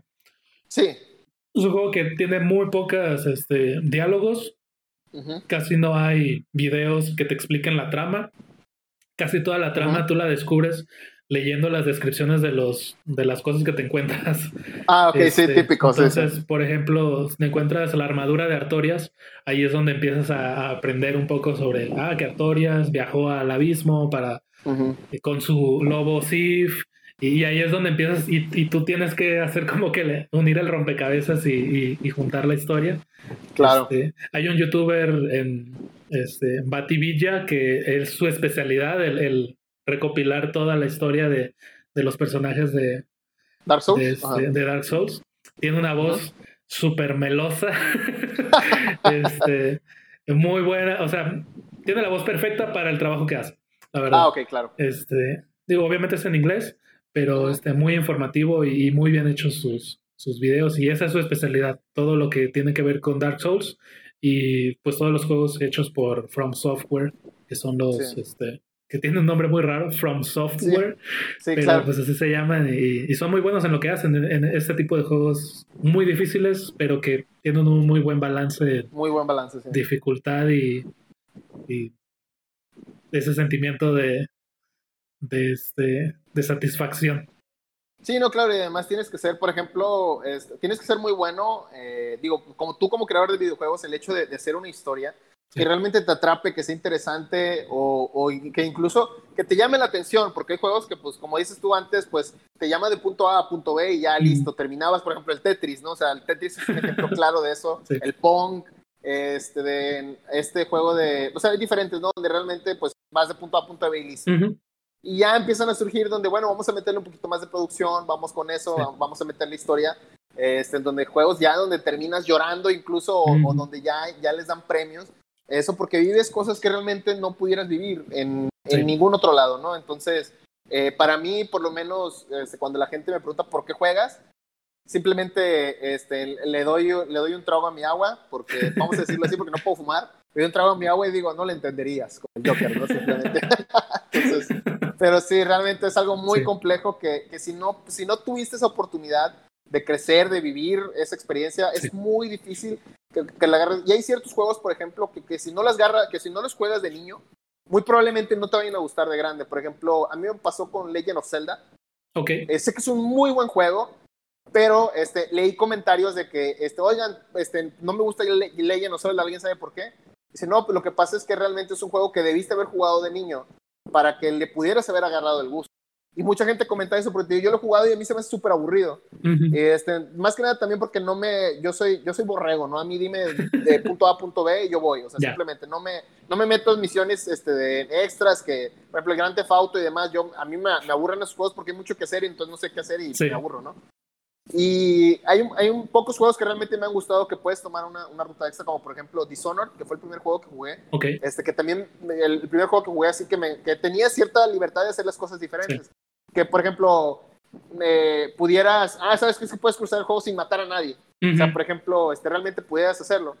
pero pues igual o podías matar a todos, este, podías acabar el juego matando a todos, entonces era algo que a mí me gustaba, porque igual tenía de punto A a punto B, pero podías, ah, sabes que pues déjame voy por este lado, no mato a nadie, este, completo las misiones y demás y listo, ¿no? Y pues hay gente que no, que le encanta que va matando a todos, dejas el castillo o donde estés todo vacío, todo muerto y realmente te, te, pues te ayuda, ¿no? A, a, valorar las cosas o incluso, por ejemplo, está hay mucha gente que sí le que tacha los juegos de que pues son mala influencia y demás. Y hay juegos que realmente sí, o sea, tú los ves como, ¿cómo se llamaba este juego? El, el Manhunt, no me acuerdo cómo se llamaba. Ajá, sí, sí, sí.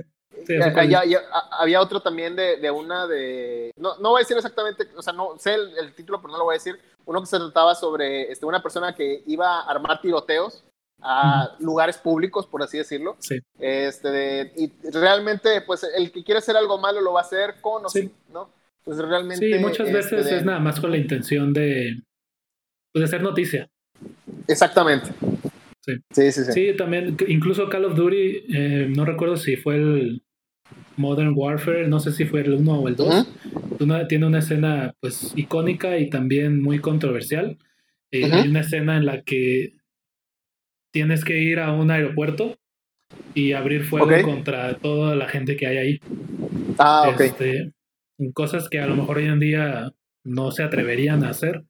Sí. Este, y que obviamente una persona que está buscando lo malo en los videojuegos ve, ve eso y pues obviamente va a decir, eh, o sea, ¿qué es esto? O sea, no podemos permitir ese tipo de cosas. Podemos dejar que nuestros niños jueguen estas cosas. Exacto.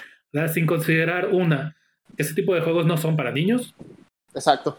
Porque hay juegos que no son para niños, es, así de sencillo. O sea, hay, hay una clasificación oficial que te dice, este juego no es para niños, no dejes que tu niño lo juegue.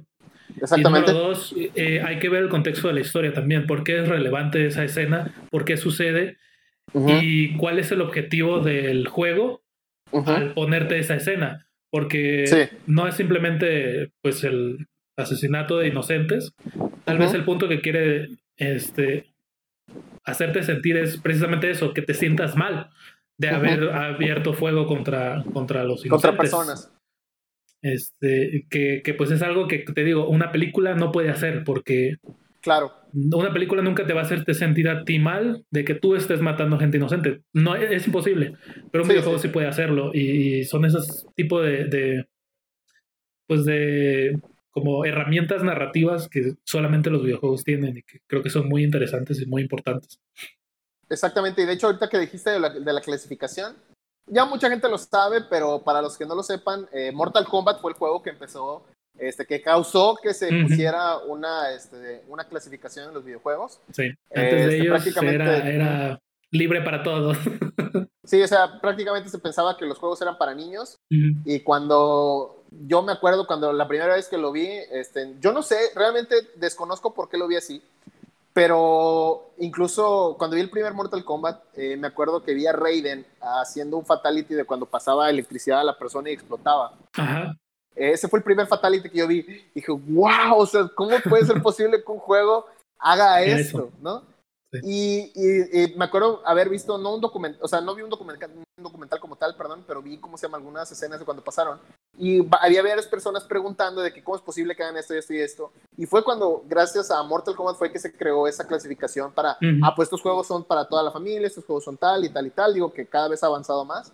Sí, este sí lo, que, lo que hoy es aceptable para adolescentes, en ese momento era para mayores de 18 años. Sí, claro, no, definitivamente. Y, pero cómo es que, o sea, te digo, cómo es que modificaron la cultura de cómo la gente pensaba a través de, con un videojuego simplemente, un videojuego que pues se pensaba que era para niños y cuando se dieron cuenta, oye, pues vamos a meterle esto, vamos a meterle lo otro, vamos a hacer que realmente sientes que puedes hacer cosas que no puedes hacer en la vida real, pues guau, pum, explotó, ¿no? Y dijeron, no, sabes que hay que ponerle regulaciones, que yo estoy de acuerdo, realmente Este, hay cosas que como niño no puedes comprender.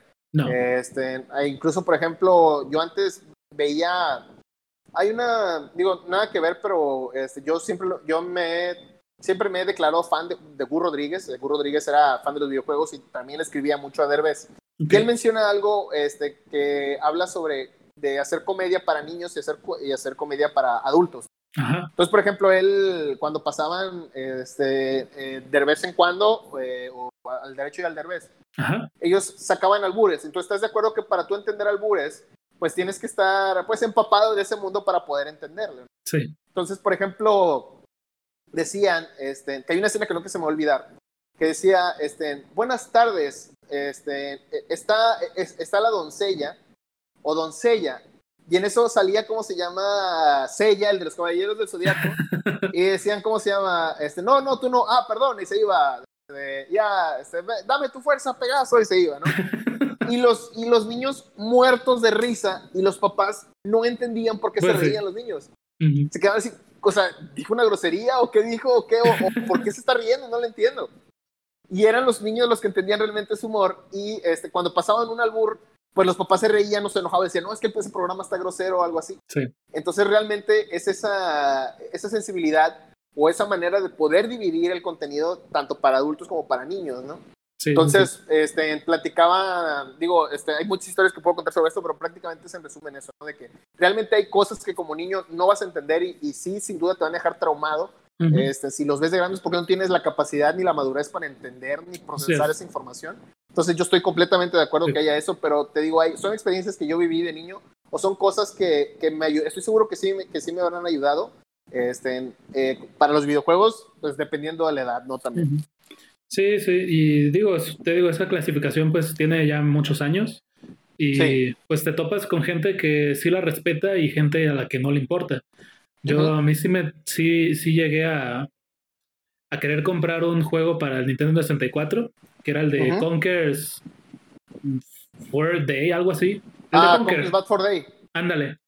Este, yo unas ardillas, ¿no? Algo así. No me era una ardilla. Porque yo pensé que era bueno, sabía que era de los mismos que hicieron Banjo Kazooie. Ajá. Y este, entonces, y, Donkey Kong también son los mismos. Sí. Entonces vi que salió ese para Nintendo 64 y dije yo, ah, pues se ve chido, voy a comprarlo.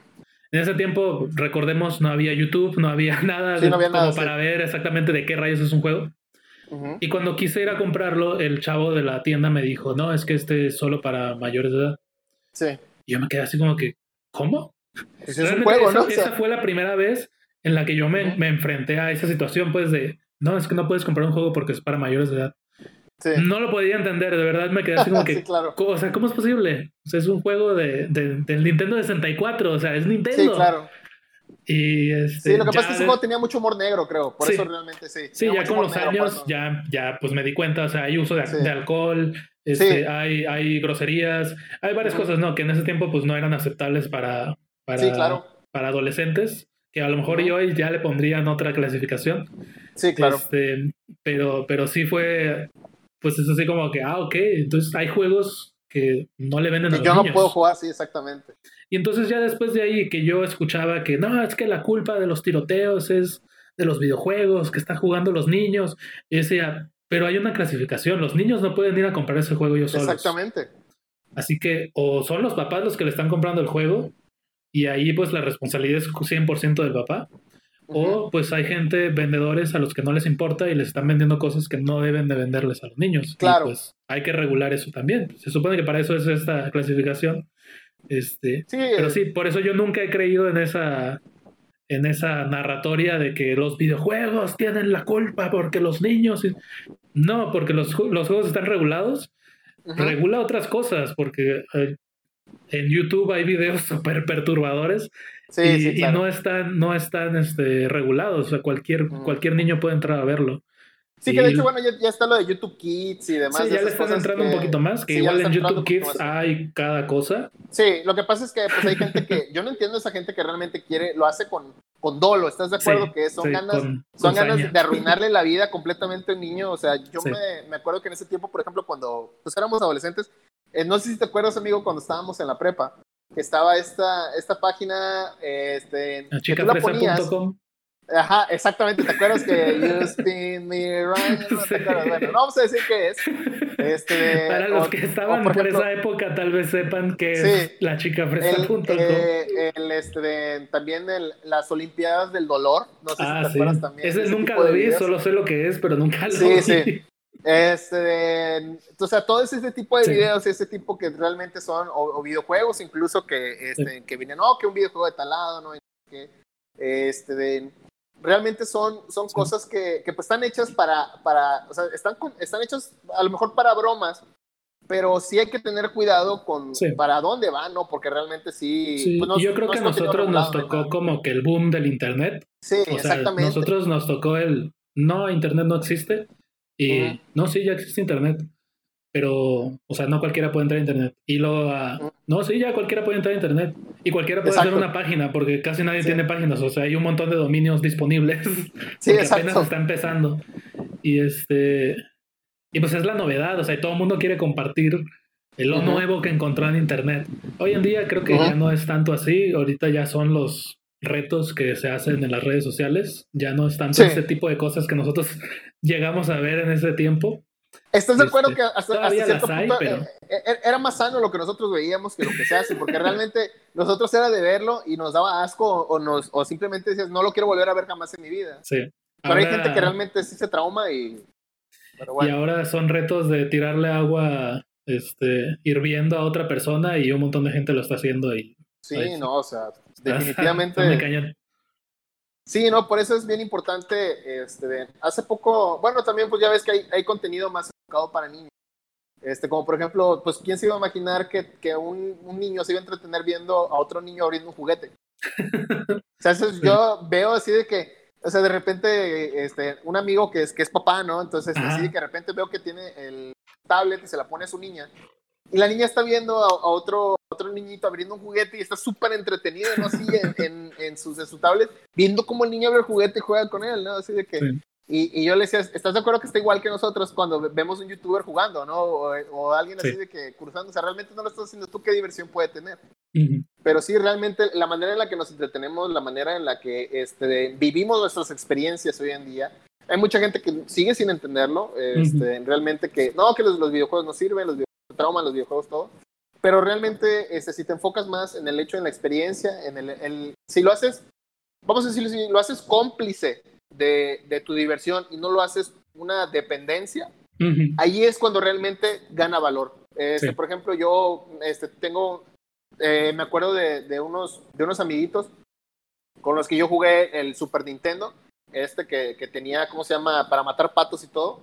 este, Me acuerdo cuando recién lo jugamos, este, eran, eran unos amigos que este, pues realmente no los frecuentábamos mucho, solo los frecuentábamos, los frecuentábamos una vez cada quién sabe cuánto.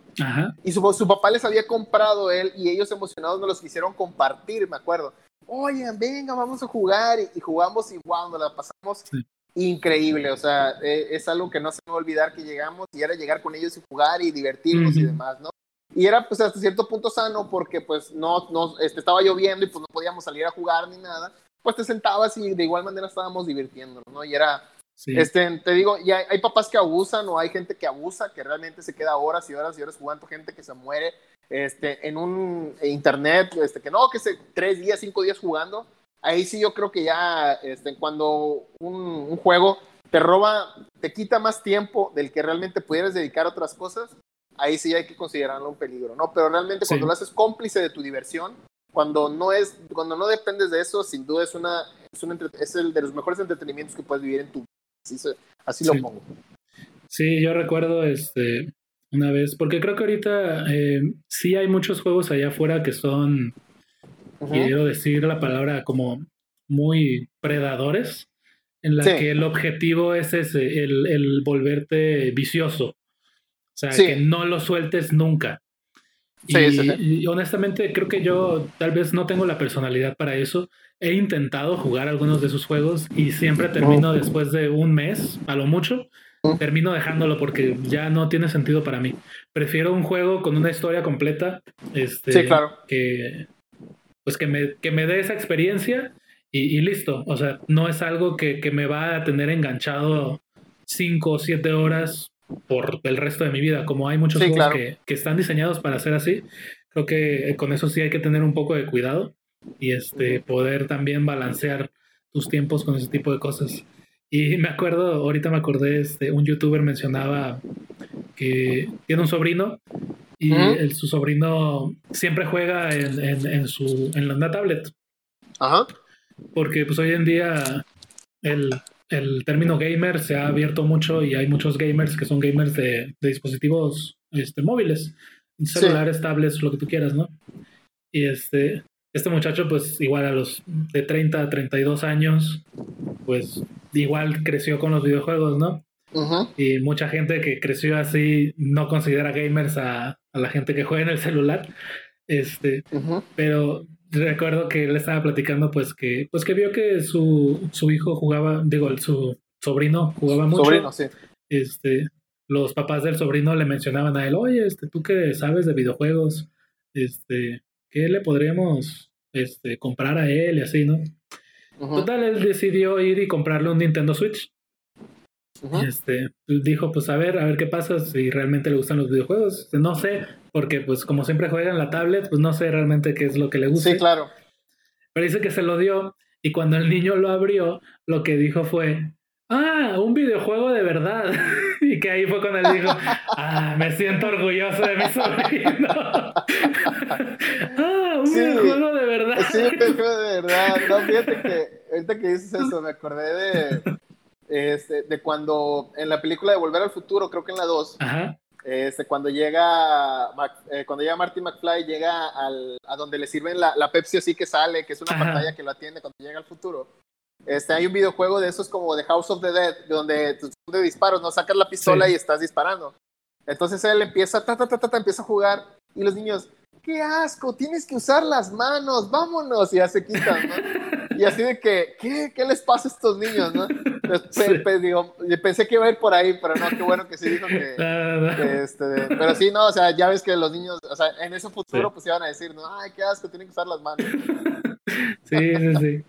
Este, pero sí, me dio mucha risa, así como que. Ah, un videojuego de verdad. Videojuego de verdad. Aún hay esperanza para las futuras generaciones.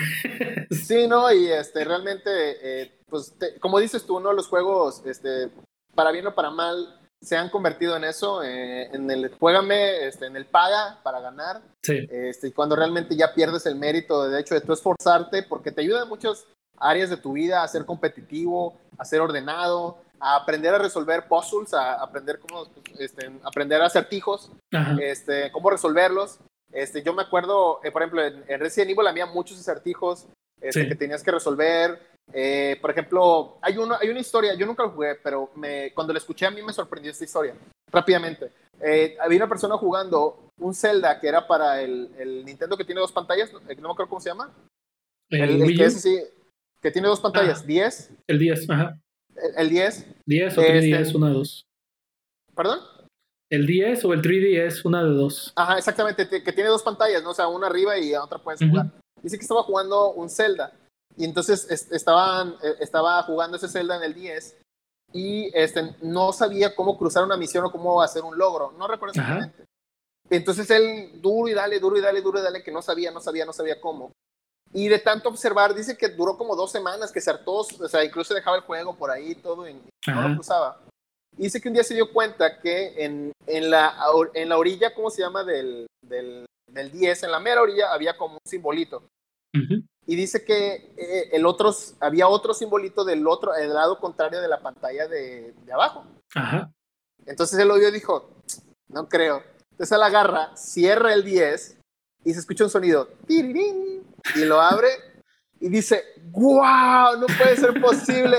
O sea, ¿cómo es que el, el aparato te hace pensar? Dice, ¿cómo? O sea, tenía que cerrar el 10 para que se juntaran esas dos, ¿cómo se llama? Este, esos símbolos y pudiera desbloquear el logro. Entonces te quedas así como que realmente te tuviste que, o sea, es, es increíble cómo es que te ayuda en tu vida de cómo resolver acertijos, cómo resolver problemas, porque por ejemplo, para la gente que no lo sepa, que no creo, este, la razón por la cual en la universidad, en la primaria, en la secundaria, en la prepa te enseñan matemáticas es porque no te pueden dar problemas como tal este, para que tú los resuelvas, un problema de la vida real. Entonces realmente te ponen problemas hipotéticos para que tú puedas resolver y vayas creando y, y cuando salgas más adelante puedas resolver problemas por ti mismo. Realmente ese es el afán de que mucha gente enseña matemáticas, enseña demás porque realmente la capacidad de resolver problemas en tu vida es muy importante. Así es. Y realmente los videojuegos te ayudan demasiado el ejercitar tu cerebro, el que te ayude y puedas resolver este, de ciertas cosas, ¿no? Que incluso hay videojuegos que te enseñan, como por ejemplo, hay uno que a mí me encanta que es el Taping Maniac, no sé si lo has visto, este, que es un juego de eh, teclear. Entonces prácticamente te enseña, te, te enseña este de, eh, ¿cómo se llama esta? Ah, es que no me acuerdo cómo se llama, cuando te enseñan a teclar, no me acuerdo cómo se llama ese tipo de, esa, esa materia. ¿Perdón? ¿Mecanografía? Exactamente, sí. Es un juego, este, lo pueden buscar, se llama Taping Maniac, hace taping de teclear y Maniac de maníaco. Este, donde tienes que escribir palabras, pero tienes que ser muy rápido. Entonces vas escribiendo palabras, vas ganando puntos. Y por ejemplo, hay palabras que vienen en azul, cuando tú le das, prácticamente lo que hace es que se congelan todas las palabras y te echas a escribir todas. O hay palabras que tienen de fuego, pero son muy largas, entonces pues tienes tiempo y si se te van pasando pierdes y demás. y pues aprendes a teclear, aprendes este, mecanografía rápido, ¿no? O por ejemplo hay juegos donde este, tienes que poner eh, un número largo, te lo ponen cierto, este, te lo ponen cierto tiempo, lo quitan y ese número tienes que ponerlo en orden. Entonces ese tipo de juegos incluso te sirven para ejercitar la memoria y demás, ¿no? Sí, sí, incluso ahorita se están este, desarrollando juegos que ayudan en, por ejemplo, a niños con problemas de este, TDAH.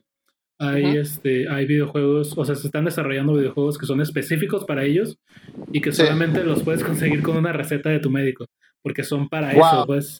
Sí, sí. Y también hay juegos para, para, niños que están en el espectro autista, para que aprendan a, este, a detectar emociones de acuerdo a las este, expresiones faciales, que es algo que se les dificulta mucho. Este, Pues es más sencillo para ellos ver una pantalla, ver un rostro en una pantalla que ver a una persona. Entonces es eh, para ellos es más fácil aprender ese tipo de cosas a través de una pantalla que con una persona, porque es difícil para ellos este, observar rostros de, las personas. Y así poco a poco ellos van aprendiendo este, a detectar esas pequeñas, pues, marcas o, gestiones o gesticulaciones que hacemos y, que representan alguna emoción. Entonces, este, se está pues, viendo muchos beneficios de los videojuegos. Ya no es este, simplemente para niños. Eh, hay juegos que son solo para adultos. Hay muchos adultos que están jugando porque pues, son los niños que crecieron jugando este, al Nintendo y nunca lo dejaron, como, como yo. Este, que pues crecimos y, y, pues la media de gamers ahorita creo que está como alrededor de los 35 años. Entonces, o sea, no es que sea, no es que los videojuegos, el mercado principal de los videojuegos no son los niños, hoy en día son los adultos.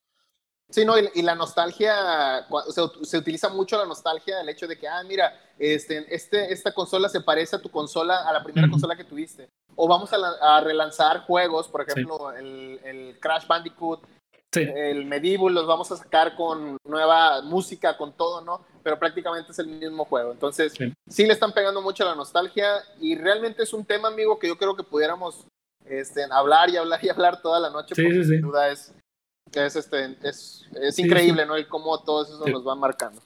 Sí, este, sí me he topado eh, con algunas personas platicando que pues no, no logran entender por qué me gustan tanto los videojuegos, por qué gasto dinero en videojuegos, por qué pierdo mi tiempo en videojuegos. Exactamente. Eh, pierdo mi tiempo, entre comillas, este, en los videojuegos.